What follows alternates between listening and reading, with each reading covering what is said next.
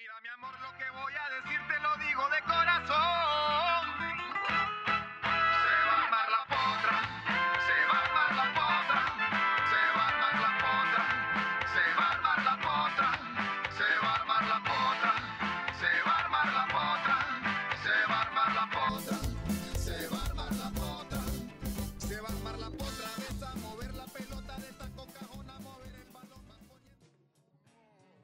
Hola amigos, bienvenidos una vez más a Radio Malnombre después de una larga ausencia que tiene su justificación, por cierto.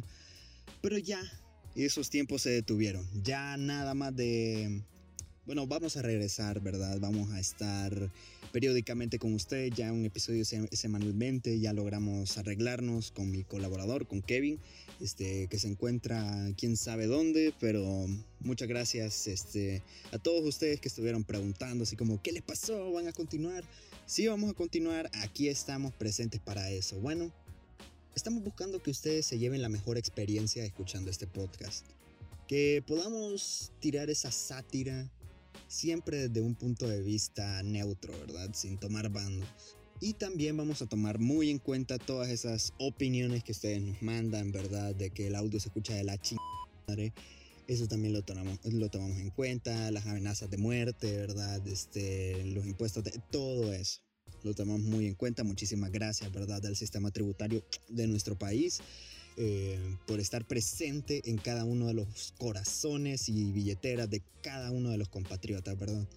Así que sin más preámbulos, sin más casaca, sin casaca laraca metralla, este, no hay falacia. Vamos a comenzar. Esto es Radio Mal Nombre, episodio número 4. Fútbol, fútbol, fútbol. Siempre fútbol.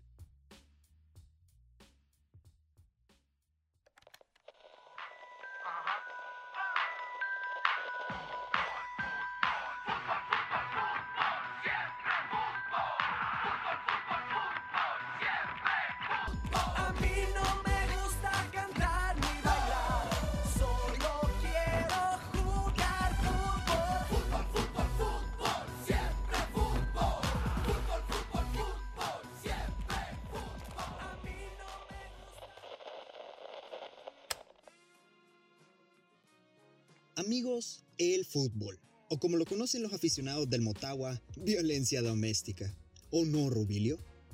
Este deporte capaz de hacer que las pasiones de las personas se transformen en una euforia incontrolable que en algunas ocasiones los lleva a perder los estribos, es maravilloso. Tiene un montón de aspectos que podemos analizar.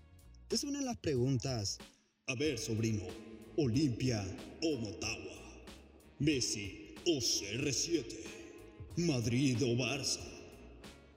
Saben, lo único más feo que la existencia de los estereotipos es cumplirlos. Y no, amigo motahuense, no hablo de vos específicamente. no me salte, vaya, te reto. No, mentira, mentira. Pero el hecho de que te guste el fútbol no te hace una persona peligrosa o esta palabra que no me gusta usar mucho, pero naca, ¿verdad? Que por cierto tiene un origen etimológico bien, bien, bien feo. Deberíamos de dejar de usarla. De hecho, a mí me gusta bastante el fútbol. Lo practico de vez en cuando. Tengo mis equipos favoritos. También suelo saltar en mototaxi con mi. Digo, eh, camisas del Olimpia. Ah, mentira, mentira, mentira. Es un deporte que genera empleo, que mueve millones, que he jugado alrededor del mundo. O sea, la importancia para la humanidad de este deporte está clara para todos. Pero ¿qué tanto?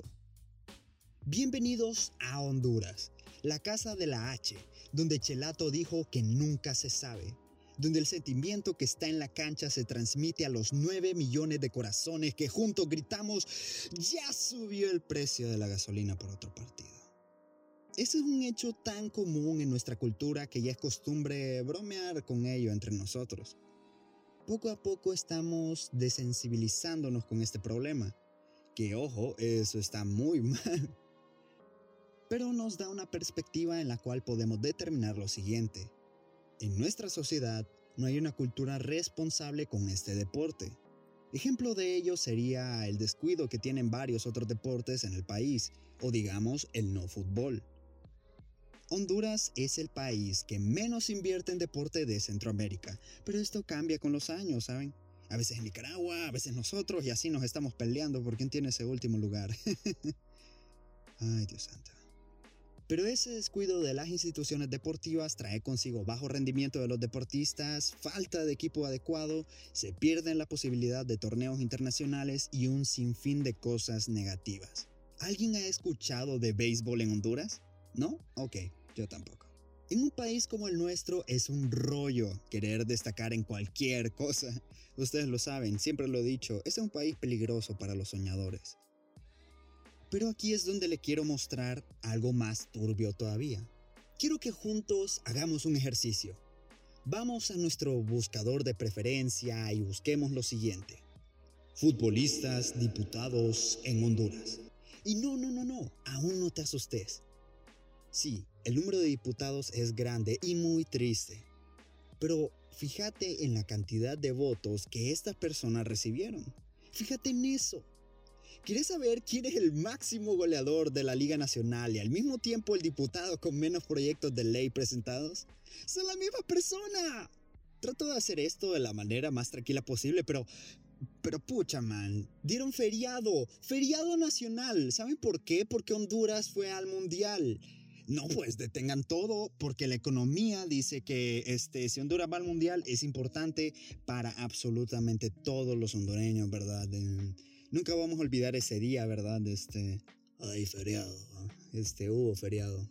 Pero bueno, a este punto tal vez penses que soy un amargado, pero no, como te dije, a mí me gusta bastante el fútbol y no suelo perder la cordura por este, ¿verdad? ¿Te suena el apodo de Chiqui Drácula? Porque te voy a dar un ejemplo de lo que es perder la cordura por este deporte. Pues en el año 2009 Honduras jugaba contra Costa Rica en el Estadio Olímpico de San Pedro Sula. Un partido importante, muy importante para la selección. Pero por algún motivo los comentaristas pensaron de que todo estaba armado para que México saliera con ventaja del resultado de aquí. El rollo es que hubieron un montón de jugadas polémicas, este, penales, eh, goles anulados, cualquier tipo de cosas así.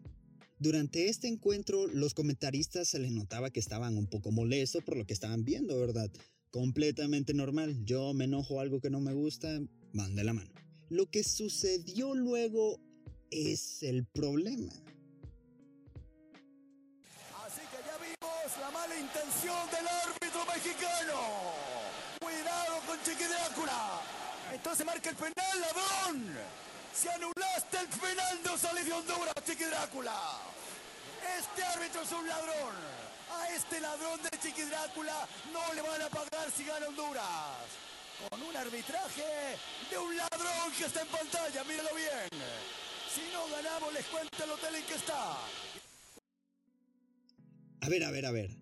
¿Cómo vas a revelar el hotel donde se encuentra? ¿Cómo vas a revelar la ubicación del hotel donde se encuentra un árbitro en San Pedro Sula solo porque no te gustó lo que pasó? Eso estuvo tan horrible que se volvió un escándalo en todo el continente. Ahí estuvieron los medios este, internacionales hablando de esto, e incluso el árbitro Marco Antonio Rodríguez, ¿verdad? Al cual le acuñaron Chiqui Drácula, dio una entrevista muy triste al respecto. Y bueno, arbitré un partido Honduras-Costa Rica. En Honduras. En Honduras. Un partido donde México también estaba por la otra serie jugando puntos claves. Entonces ese partido, ya desde el momento traer un árbitro mexicano ya es complicado para la percepción, no por la cuestión de neutralidad, porque a mí me da exactamente igual. Sí, pero para, para que la gente dice, no, es que le interesa que gane tal, y, porque... y- y nada que ver, pero había un individuo que después se lanzó como presidente de la República de que es que es me- comentarista, creo que es chileno, pero se hace, se hace hondureño y, y que aseguraba que yo iba con tendencia a que Honduras perdiera. Y yo creo en Dios y tuve un sueño esa noche. Eso te- te lo- tuve un sueño Antes del partido. antes del partido. Y eh, le dije que yo, yo veía cómo serpientes salían del, del terreno de juego y mordían a la gente. Y había muertos en el estadio. Joder. Y le dije a, a los compañeros, chicos, soñé esto, pero puede ser un mensaje de Dios que hay como un espíritu de muerte alrededor de este partido, feo, muy peligroso. Tenemos que orar a Dios, pedirle a Dios que nos cuide. que nos proteja, porque las cosas no van a estar sencillas. El Porque campo, por supuesto, abarrotado, el campo estaba lleno, Sí, un partido sí. importantísimo.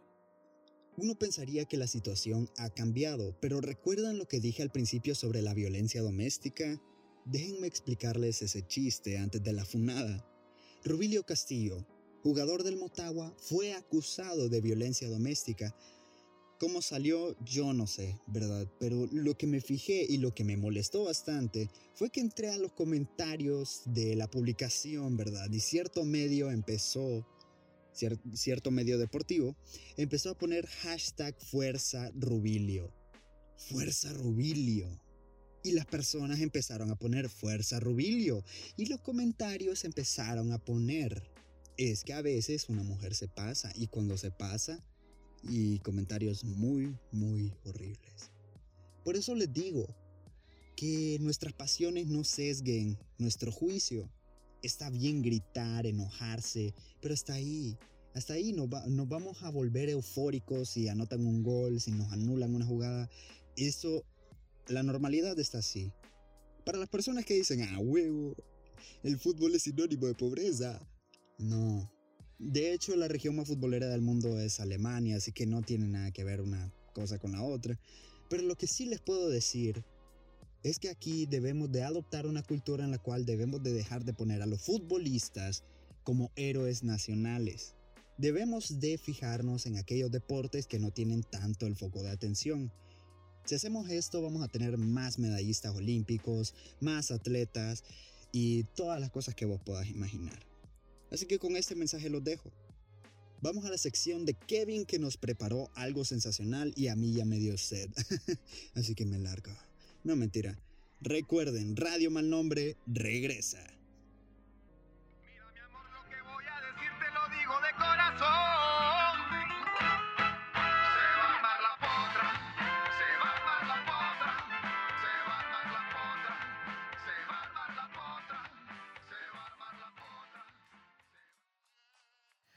Hola, hola, soy yo, Kevin López de nuevo. Ya que estamos hablando un poco de fútbol, les traje esta sección que la titulé Locos por el fútbol.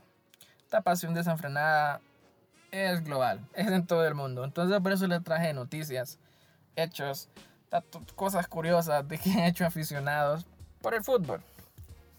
Y vamos a comenzar por nuestro país, ¿por qué no? Bueno, se disputaba un partido muy importante, un clásico hondureño, cuando Rasquiña, no jóvenes, ya sé que piensan que es un jugador, pero no es un jugador. Rasquiña es el apodo de uno de los miembros de una barra que apoya a uno de estos equipos. Pues Rasquiña logró entrar al terreno de juego burlando totalmente toda la seguridad y comisarios del partido. El gran logro de Rasquiña es que cruzó totalmente la cancha sin que nadie lo pudiera ver. Lo curioso de esto es que el partido se encontraba en el minuto 89 en una jugada decisiva cuando Rasquiña entró y pudo anotar el mejor gol de su historia. Sí, hubo revuelta de los dos equipos, obviamente, pero el árbitro eh, resolvió diciendo que no interfirió en nada de la jugada. Y sí, amigos, así Rasquiña logró hasta una portada de un periódico famoso deportivo. Así que bien por Rasquiña, tuvo su momento de gloria y de fama. el siguiente hecho es reciente. Este, el siguiente hecho nos relata la historia de nuestro amigo Tony, Tony Lesner.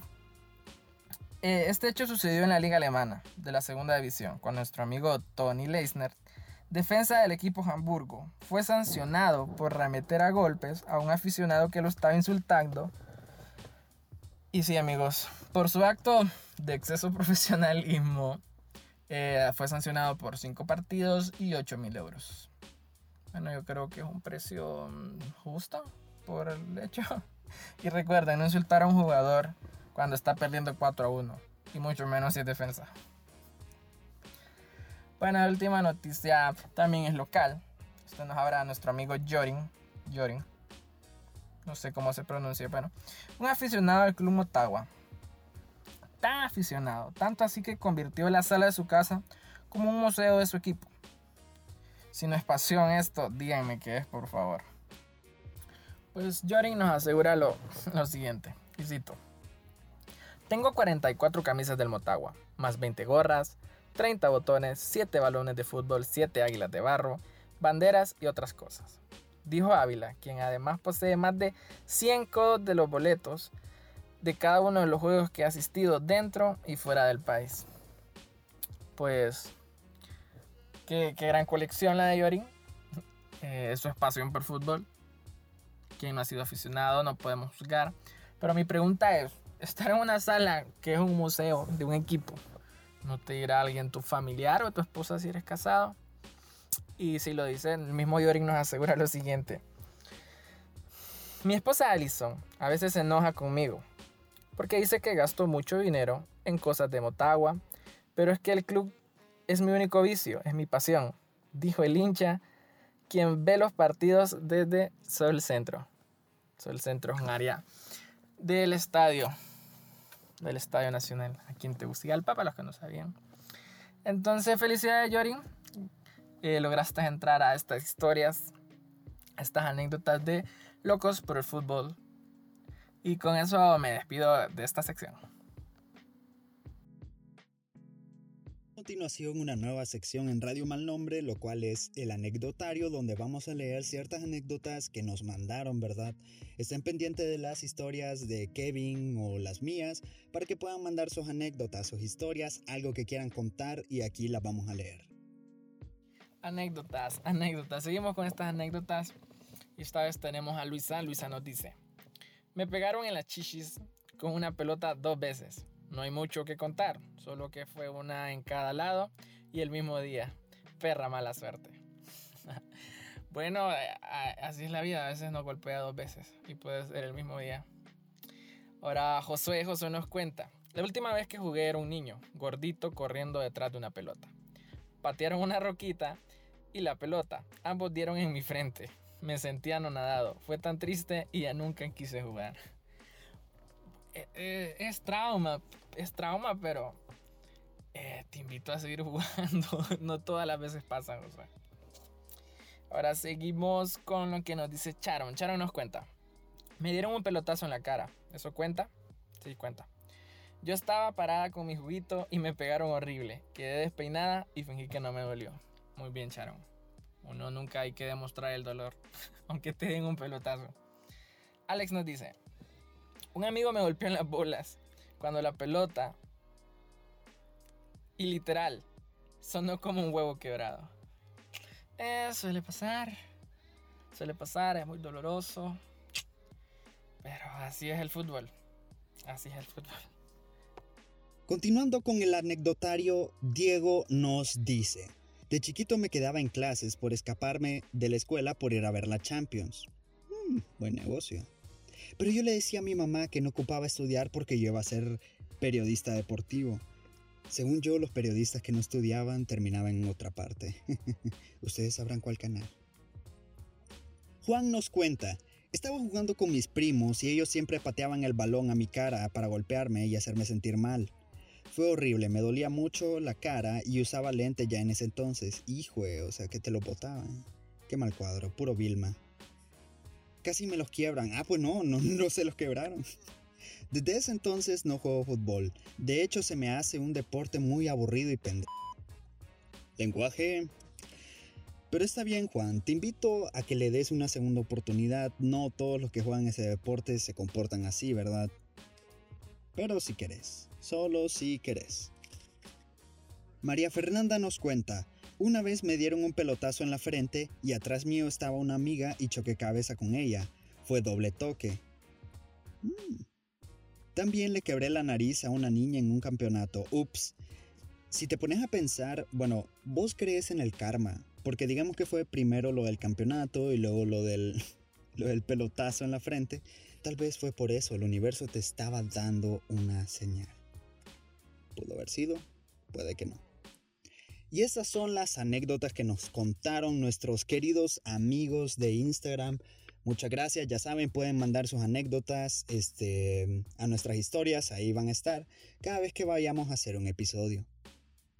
Amigos, Radio Malnombre ha vuelto y ha vuelto para quedarse. Hoy sí, cual casaca, aquí estamos y vamos a estar presentes con ustedes cada semana.